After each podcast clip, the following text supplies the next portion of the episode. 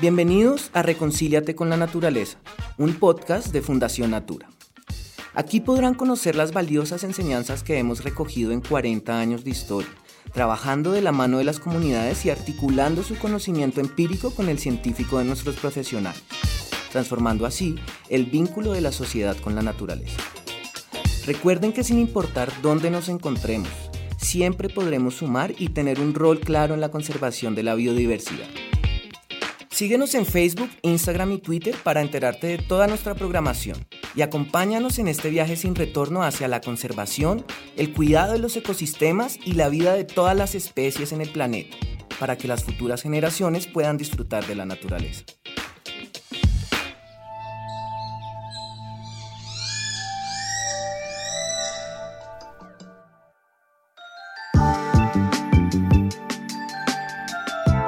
Bienvenidos y bienvenidas a un nuevo capítulo de Reconcíliate con la Naturaleza, un podcast de Fundación Natura.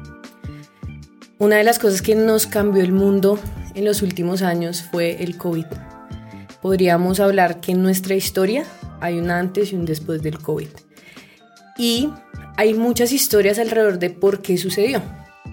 Una de esas tiene que ver con el uso de animales para consumo y por ello pues una, una pandemia detrás de todo esto.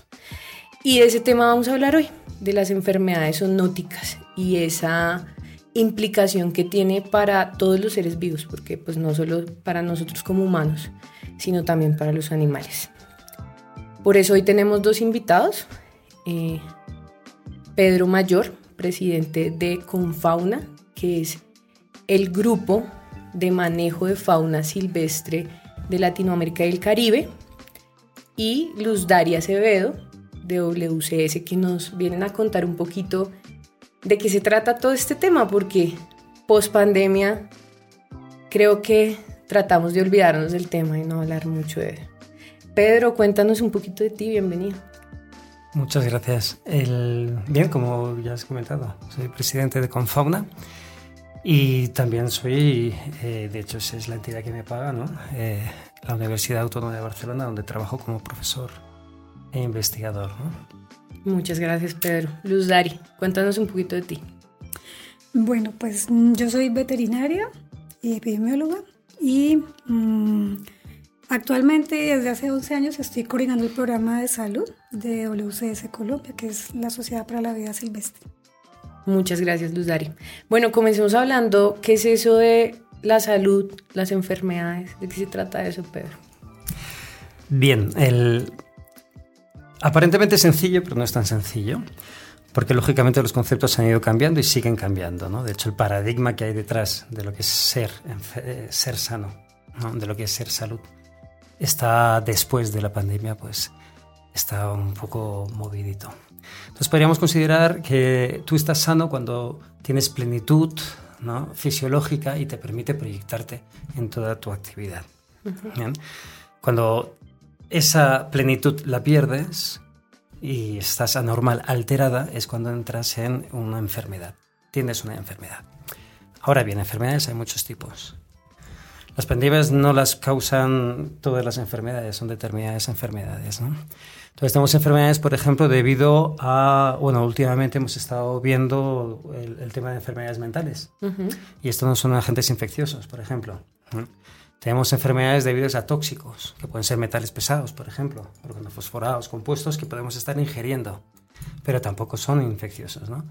Entonces, por último, podríamos decir que sí que tenemos los infecciosos. Y estos agentes infecciosos, llámense virus, bacterias, hongos, llámense parásitos, son los que en estos momentos pues, nos asustan bastante. Y a estos los llamamos patógenos. Patógeno es aquel capaz de crear una enfermedad. Pero no tenemos que pagar justos por pecadores. No todos los virus son patógenos. ¿no? Por ejemplo, ni todas las bacterias. Y hoy en día hay una búsqueda desaforada de virus que puedan estar afectando a las personas. Y y lo dejo para, para continuar con la conversación después, eh, la presencia de un virus no tiene por qué crear una enfermedad. Puedes tener un virus y no estar enfermo.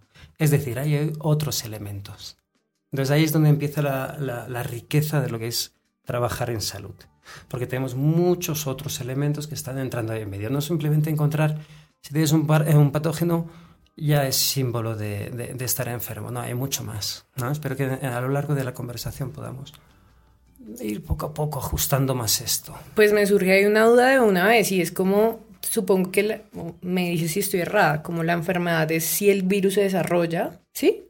¿O pues presenta síntomas? O... Exacto, si, si, le damos cabida, digamos, el, los virus, los patógenos, ¿no? son capaces de eh, entrar en tu cuerpo, porque los virus al fin y al cabo lo que hacen es buscarse su subsistencia. ¿No? O sea, ecológicamente tienen funciones y lo que quieren es comer como nosotros al fin y al cabo ¿no? Solo que necesitan un sustrato. El sustrato somos pues, los otros organismos. Y estos organismos cogen, cogemos el nombre de hospedador. ¿no?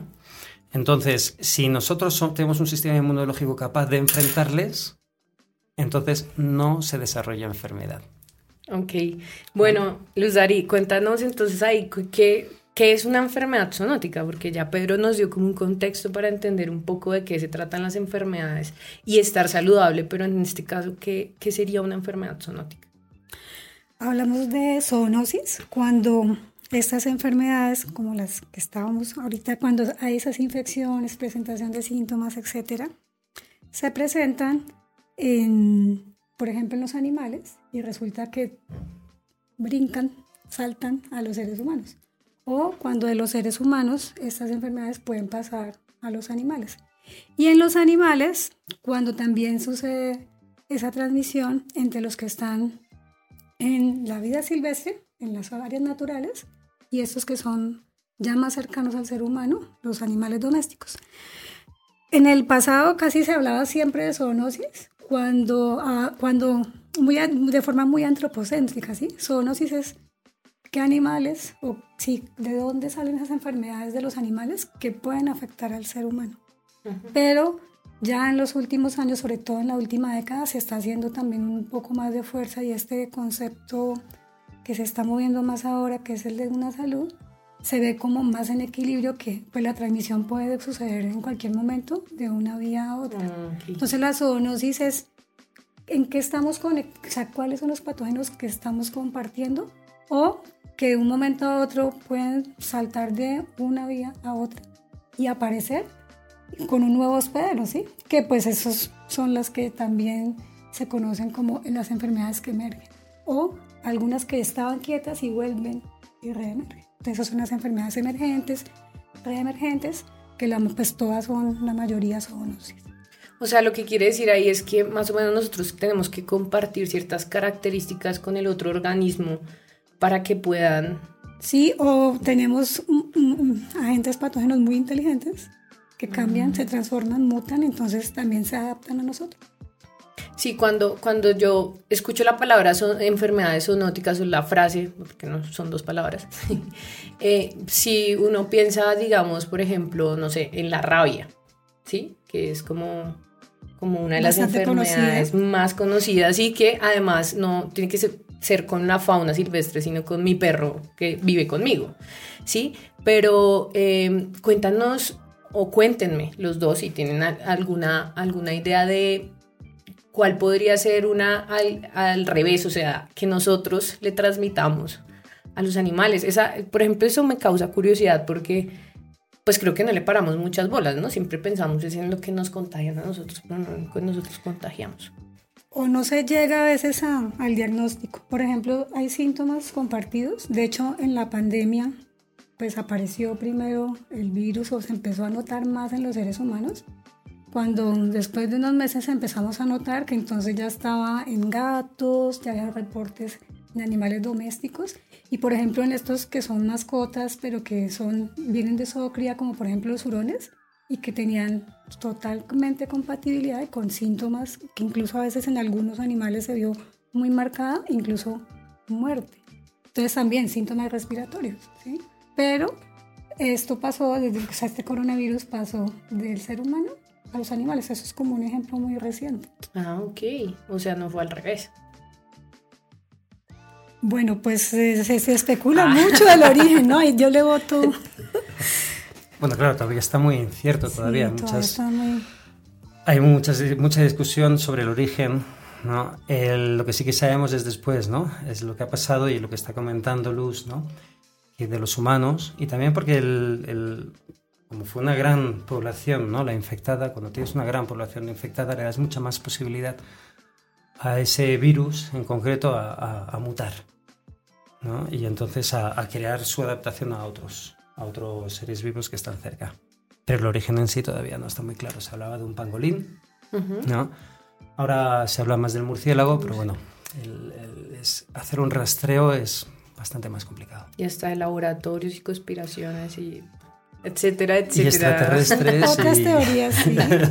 También, sí, sí, también teorías. también sucede, solo, solo un apunte, el, el, ahora tenemos el, digamos, el registro del COVID, que es bastante reciente y se ha podido rastrear con, con bastante facilidad, pero pensemos que tenemos muchas enfermedades que están establecidas de alguna forma en el pasado y ya no sabemos dónde empezó. ¿no? Simplemente sabemos que comparten hospedadores. El origen ciertamente quizás no, no sea tan importante, ¿no? simplemente que, que, es la adaptabilidad que tienen ciertos virus más que otros eh, en, en, buscar nuevos hospedadores. otra cosa, tengamos en cuenta que las enfermedades, de, las, de todas las enfermedades infecciosas, ya hemos dicho antes que no todas las enfermedades son infecciosas, de las enfermedades infecciosas, pues entre el 60%, no, se conoce eh, en la participación de un hospedador animal. Ah, es decir, son zoonosis. ¿no? Y eso no es que sea solo el 60%, simplemente es lo conocido. Sí. En, en la medida que vayamos entendiendo mejor eh, los patógenos, pues podremos ir aumentando, porque lo normal es que sea mucho más alto.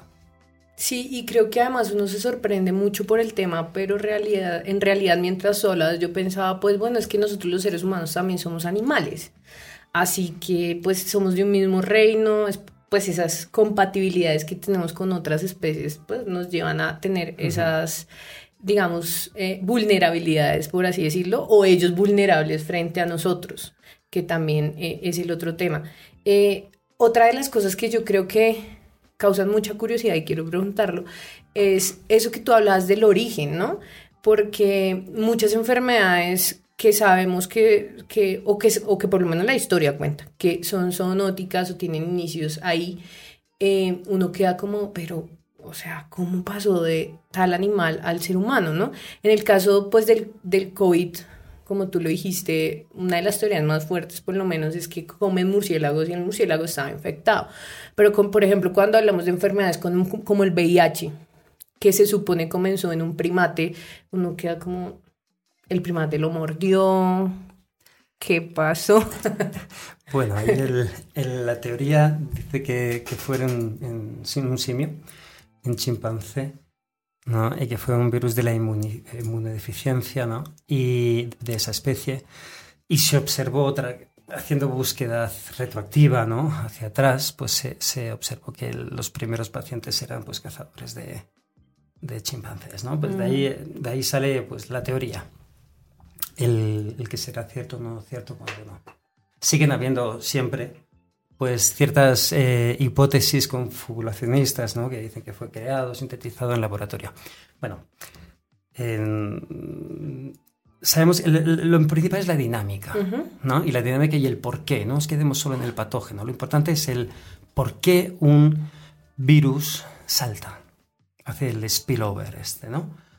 Eh, podemos estar forzando ¿no? Eh, a que se produzca ese salto y lo voy a explicar con un ejemplo sencillo.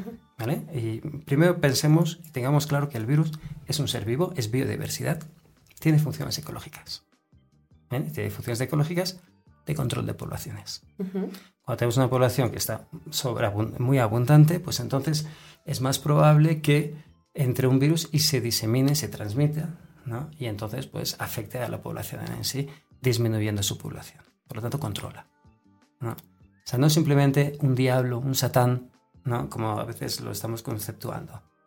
Es importante que existan, si no existen, habría eh, desequilibrios poblacionales y ecosistémicos. ¿vale? Entonces, imaginemos ahora, por ejemplo, que tenemos un virus que es especial, especialista de un tipo de hospedador, de, de un mamífero. En concreto. Imaginemos entonces que ese, ese mamífero, por alguna razón, empieza a bajar sus poblaciones. ¿Bien? Y poco a poco hay menos. ¿Vale? Imaginemos que el virus llega un momento que, entre comillas, se sienta acorralado. Va a buscar su supervivencia. Entonces lo que hace es buscar otro, otro hospedador. Buscará sustituir el hospedador por otro. El que tenga más abundante quizás, el que, el que se pueda adaptar al que, el que sea filogenéticamente, o sea, genéticamente más cercano. ¿no? Pero se le está forzando.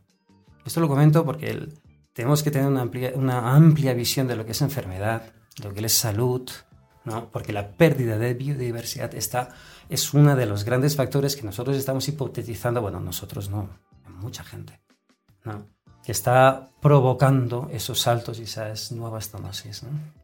Ya que me... Dale. Y yo frente a eso quiero agregar lo siguiente, es, pues es como que em, justo ahora que nos vamos a reunir para un congreso de conservación, muchos de los que trabajamos en conservación eh, empezamos a ver esos orígenes, ¿no? Tratamos de ver dónde están esos posibles puntos de, o factores que hay que empezar a revisar como con más detalle. Y nosotros por lo menos en, en lo que vemos en vida silvestre hay dos... ¿Qué pasa? Pues que tenemos desbalances, ¿sí? Y tenemos como dos vías muy claras de cómo, por ejemplo, eh, ahorita ustedes mencionaban cuando eso sucede, cuando el origen es, por ejemplo, un simio, un primate, un animal silvestre, ¿cómo es que eso tan lejano que está por allá en la selva llega a nosotros, ¿cierto? Entonces, pues parte de lo que está sucediendo en, el en, ese, en descubrir esos orígenes es que nosotros cada vez estamos más cerca, estamos rompiendo unas barreras. Eso implica que o estamos más cerca de los animales porque los sacamos, o sea, eso es lo que también ve uno con tráfico de vida silvestre, sobre todo con piezas, con fauna. Por ejemplo, el pangolín es uno de los más traficados del mundo. Y o que yo me entre al bosque porque quiero pues hacer, utilizar parte de ese bosque. Entonces, si yo entro, talo y cambio un poco ese balance que está en ese bosque, estoy cambiando cierto equilibrio como lo que explicaba ahora. Pero entonces está el balance de esa población, pero si yo hago que esa población se me, se me mueva porque ya no tienen hábitat o porque disminuye el número de individuos y yo estoy más cerca, pues yo estoy expuesto. Entonces, con esos desbalances y las actividades que el ser humano realiza, estamos rompiendo barreras, ¿sí? Y estamos cada vez más expuestos. Entonces, estas enfermedades son las que conocemos, las, algunas las conocemos, otras hay muchas que están por explicarse, pero seguiremos encontrando más, porque cada especie cada individuo que está en esa vida silvestre tiene sus propios patógenos. Y cuando entran en desequilibrio, ¡pum! nos saltan a nosotros muchas cosas que todavía no conocemos y por eso hoy, en día todavía no conocemos el origen, por ejemplo, de esta pandemia reciente. Uno podría pensar que ahí hay un tema de relacionamiento con la naturaleza, ¿no? O sea, nuestro no adecuado relacionamiento, nuestro no adecuado uso y manejo de la fauna silvestre. uso no regulado. Exacto. Absolutamente, el regulado, el no regulado, todo, de hecho, ¿eh? porque tenemos que entender la, la salud como integral, ¿no? porque la realidad es integra, está fraccionada. Nosotros fraccionamos el conocimiento para hacerlo un poquito más accesible, ¿no? O sea, ahí sale un médico, un veterinario, sale un ingeniero o, o, sale un profesor, por ejemplo, ¿no? Pero la realidad es continua. El problema de la salud es continua y afecta mucho más allá de lo que podemos ver. Por eso es el, son el tema de que tenemos que cambiar el paradigma de cómo conceptuar lo que es la, la salud. ¿no? Eh, ahora se está haciendo muchísima fuerza con el tema de la zoonosis por el tema del COVID, pero si no hubiéramos tenido un COVID, habría, mm. habríamos seguido con, con, la mente cuadrada, ¿no? pensando que el patógeno es igual a enfermedad y si tienes patógeno estás enfermo, punto y final. Y no es así, o sea, Luz lo ha dicho perfecto, ¿no? O sea, ahí es multifactorial y mm, todavía estamos aprendiendo. Nos falta muchísimo en los orígenes y en las consecuencias. El efecto mariposa es súper claro. Incluso, ¿sabes qué? Yo cuando tú dices como le estamos prestando más atención, yo a veces creo que parece como si no hubiera pasado porque nadie le está prestando atención, o sea, no está pasando nada alrededor del que pasó con el COVID, o sea, pasó, hicimos, bueno, no, nos detuvo el mundo, hubo muchas muertes, pero al final ahorita no se están tomando decisiones realmente importantes frente a, a esas enfermedades zoonóticas y a, y a, regular esa relación que tenemos nosotros con la naturaleza. Para entender un poquito mejor, Pedro, cuéntanos porque hay un tema que es la medicina de la conservación, que se dedica a esto, a, a estudiar este tema, que uno pensaría pues que nadie está prestándole atención, pero que sí hay gente trabajando en esto como ustedes. ¿De qué se trata eso? Mm, bien. A ver, la medicina de la conservación, pues bueno, el nombre ya, ya, habla de especies a conservar, ¿no? Especies silvestres a conservar, pues entonces es el, digamos, el estudio de las enfermedades ¿no? que afectan a estas especies y cuál es el impacto que puede, puede crear, ¿no? El que además está, algunas de estas o muchas de estas enfermedades puedan tener importancia de cara a salud pública, es decir, a los humanos, pues entonces, que son las zoonosis, pues entonces ahí es cuando se pueden juntar, ¿no? Y se, se, se juxtaponen doble, ¿no? Doble objetivo, ¿no? Y es eh, lo que nos preocupa a los humanos. La visión antropocéntrica, Luz, lo ha comentado antes, es preponderante. Hemos pasado de trabajar la medicina como patógeno y medicamento ¿no? a, a intentar ver lo que es la, la, salud global, entendida como eh, todo lo que pasa en un rinconcito del mundo afecta a la otra, al otro rincón del mundo, a una salud integral donde ya no es a nivel geográfico, sino en todas las facetas de la vida de las personas, a una salud ecosistémica donde ya no son las personas y poco a poco nos vamos saliendo de lo antropocéntrico, ¿no? Salud, eh, donde todos los elementos de un ecosistema, incluido lo humano, pero no céntrico en lo humano, ¿no? son importantes hasta una salud planetaria que al fin y al cabo lo que hace es englobar todo eso juntito es decir, el cosmos. no. ¿Quieres entenderlo? Necesitamos entender el cosmos. Eso no lo vamos a hacer, vamos a ir poco a poco. ¿Vale? Bueno, hay que tener eh, mucha paciencia. Una partecita es la medicina de la conservación, pero trabajar solo medicina de la conservación es trabajar fragmentado. Es importante, necesitamos interdisciplinaridad, porque el mundo es interdependiente. Y ese es el gran reto. ahora tenemos, estamos, se está construyendo un marco teórico, todavía no sabemos cómo trabajar, porque eh, no estamos trabajando dentro del One Health, ¿verdad? No, pero estamos creando un, digamos, un, patrón mental sobre el cual ir desarrollándonos.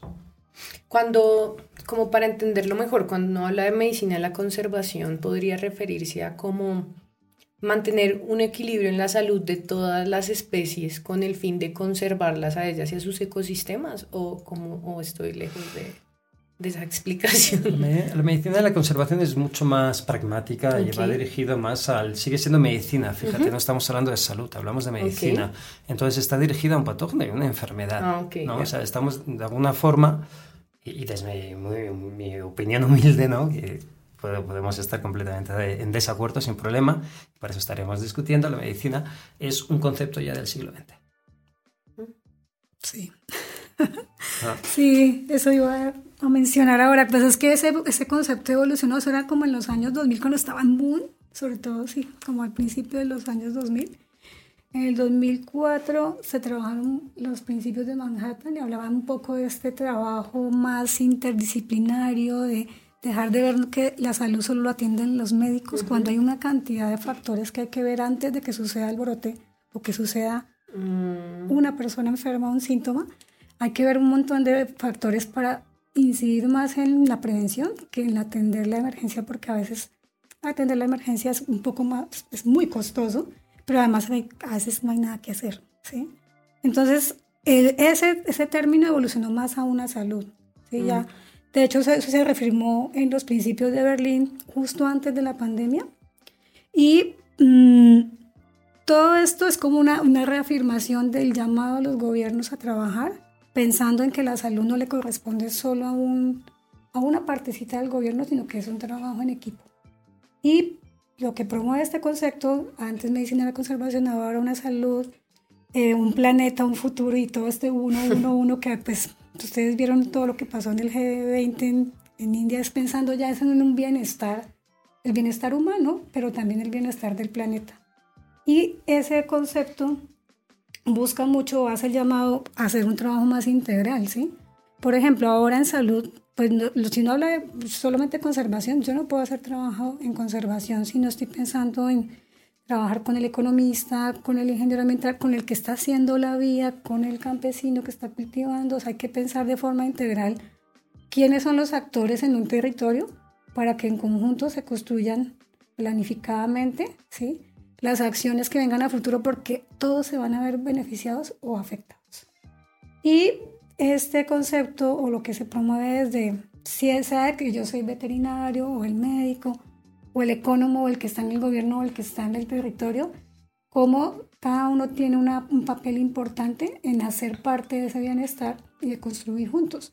Y yo siento que la pandemia sí hizo como un poco de, como que me removió, pero por lo menos yo hablo del pueblo latinoamericano y sobre todo los países vecinos, que es como WCC se ha movido ahora a ser, en los años más recientes, desde el tema de tráfico, desde el tema de salud, pues que apagamos incendios, ¿sí? O sea, como que se atendió la emergencia, llegaron las vacunas y seguimos con la deforestación, seguimos cazando animales para tenerlos de mascotas o para consumirlos o para venderlos y exportarlos a sacarlos ilegalmente a otros lados Seguimos entrando al bosque y talando pues sin ninguna medida, etcétera. Seguimos secando humedales, o sea, son muchas las acciones que no se piensan que eso se devuelve, puede que no en el corto plazo, pero sí a futuras generaciones. Entonces también el concepto busca trabajar de manera que pensemos un poco en acciones más planificadas y conjuntas, que por ejemplo si hay un, el Ministerio, no sé, de Infraestructura y Vías,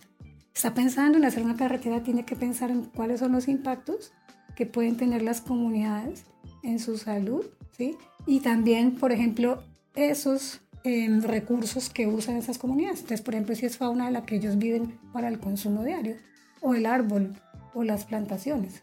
Entonces, todas esas dinámicas y cada vez que intervenimos, esos puntos de origen de nuevas pandemias o de nuevos brotes, sí hay que ser más cuidadoso. Y eso está en la planificación, es como el llamado que se hace desde este concepto y es en el que está trabajando en este momento ya no la OMS sola, sino está la ONSA, que es la Organización Mundial para la Salud Animal, también está la FAO, también está el PENUMA, entonces todos ellos están trabajando en conjunto para pensar en un tratado que nos permita en conjunto organizar acciones y que los países se comprometan como se ha hecho con otros acuerdos internacionales en la medida que eso se adopta ya a nivel local, empiezan a registrarse pues planes de acción desde lo más local a lo nacional, si es el caso, si se adopta por ejemplo por norma. Sabemos que eso no es la manera perfecta de hacerlo, pero es un paso, ¿sí? Y son como los pasos que por lo menos nosotros estamos percibiendo ahora. Y de hecho pues ahora con el con motivo del Sinfauna pues también buscamos eh, reunir autores para discutir estos temas. Sí, cuando te escucho y cuando escucho a Pedro, yo creo que la palabra clave aquí es prevención. Al final, lo que busca esto es prevenir eh, pandemias futuras, pero además que siga la degradación de los ecosistemas, que pues es uno de los tres grandes problemas globales.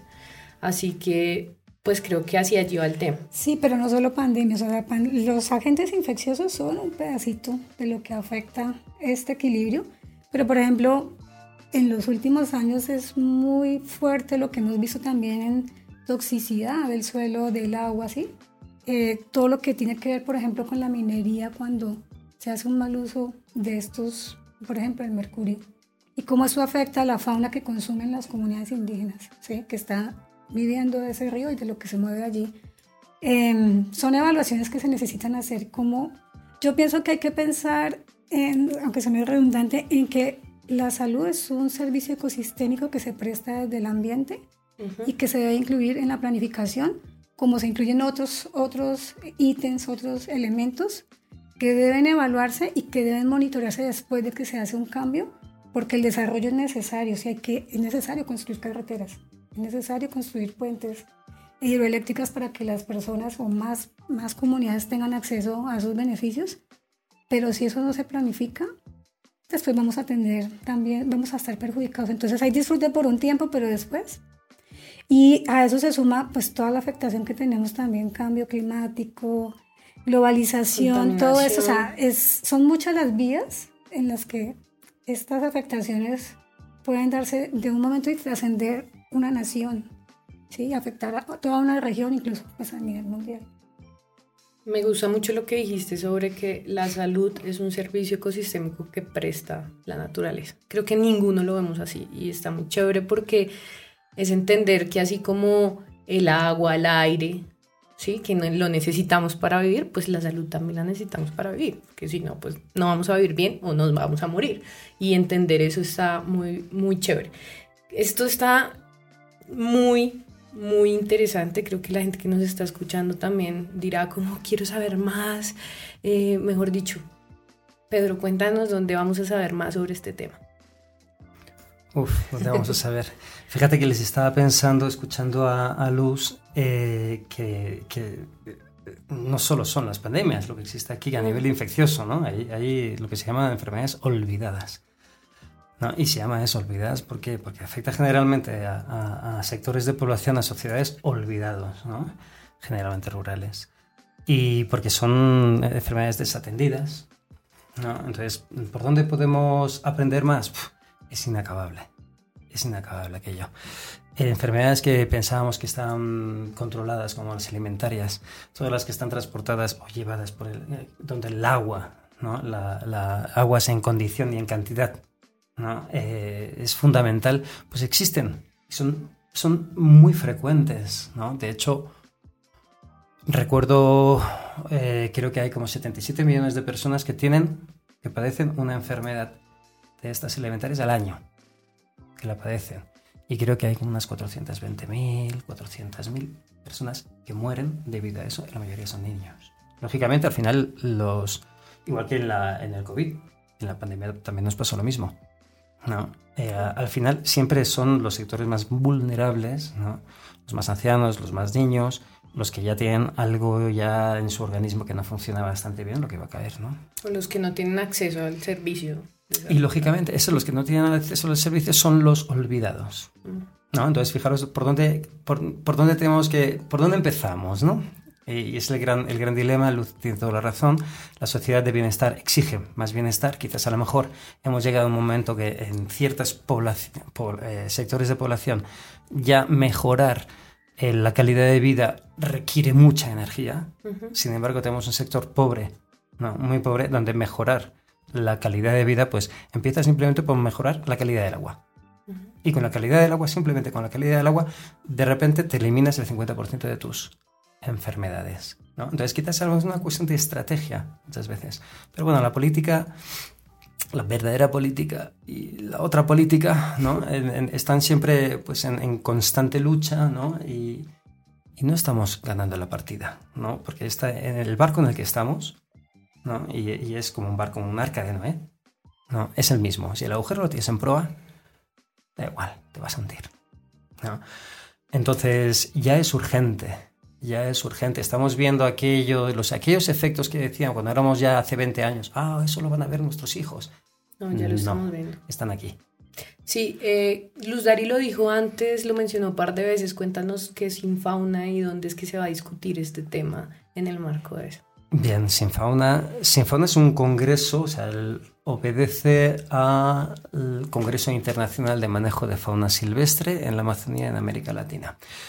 El Sinfauna es un congreso que, se inició en el 1992, o sea, lleva una trayectoria larga, 30 años. En esta ocasión es la, quinceava edición.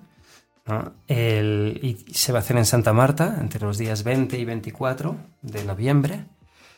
Y el, bueno, el Sinfauna mm, toca mucho, una gran variedad de temas con una gran variedad de actores y esa es la riqueza que tiene, ¿no? porque intentamos eh, juntar en las mismas mesas a, actores locales, comunidades locales, comunidades rurales, sean indígenas, sean afros, da igual, ¿no? que expliquen, darles voz, porque tienen acallada su voz, porque tienen algo que decir, porque tienen una forma diferente de, de concebir el mundo. Eso es muy importante. Estamos exportando el modelo urbano ya hasta la máxima frontera, y el modelo urbano está colapsado.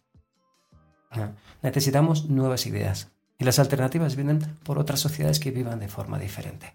Entonces, bueno, le estamos dando voz a, ellos, estamos intentando juntar al sector público, entidades estatales, ¿no? que son, nos guste o no, o como lo hagan, o como sea, son los que tomadores de decisión. Entonces necesitamos eh, eh, crear ambientes empáticos ¿no? para nutrirnos los unos de los otros. Porque se toman las decisiones, ¿no? ¿En base a qué? No, oye, nos podemos ayudar. ¿No?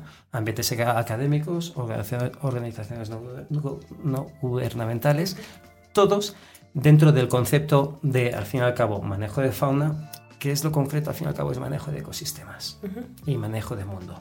Y tú lo has dicho muy bien al principio, eh, analicemos cómo estamos eh, conectándonos con la realidad, con el entorno, ¿no? con, con nuestro ecosistema, porque a lo mejor hay algo que tenemos que cambiar. Bueno, Pedro y Luz Dari, muchas gracias por haber aceptado nuestra invitación, por estar aquí. Creo que es un tema muy importante del cual hay muchísimo que hablar, pero seguramente pues vamos a tener otros espacios para profundizar en el tema. Muchas gracias a todos nuestros oyentes. Hoy, como siempre, desde la Universidad EAN, Julián Pardo en el máster, quien nos acompaña, Eliana Garzón, y nos escuchamos en una próxima oportunidad de Reconcíliate con la Naturaleza, un podcast de Fundación Natura.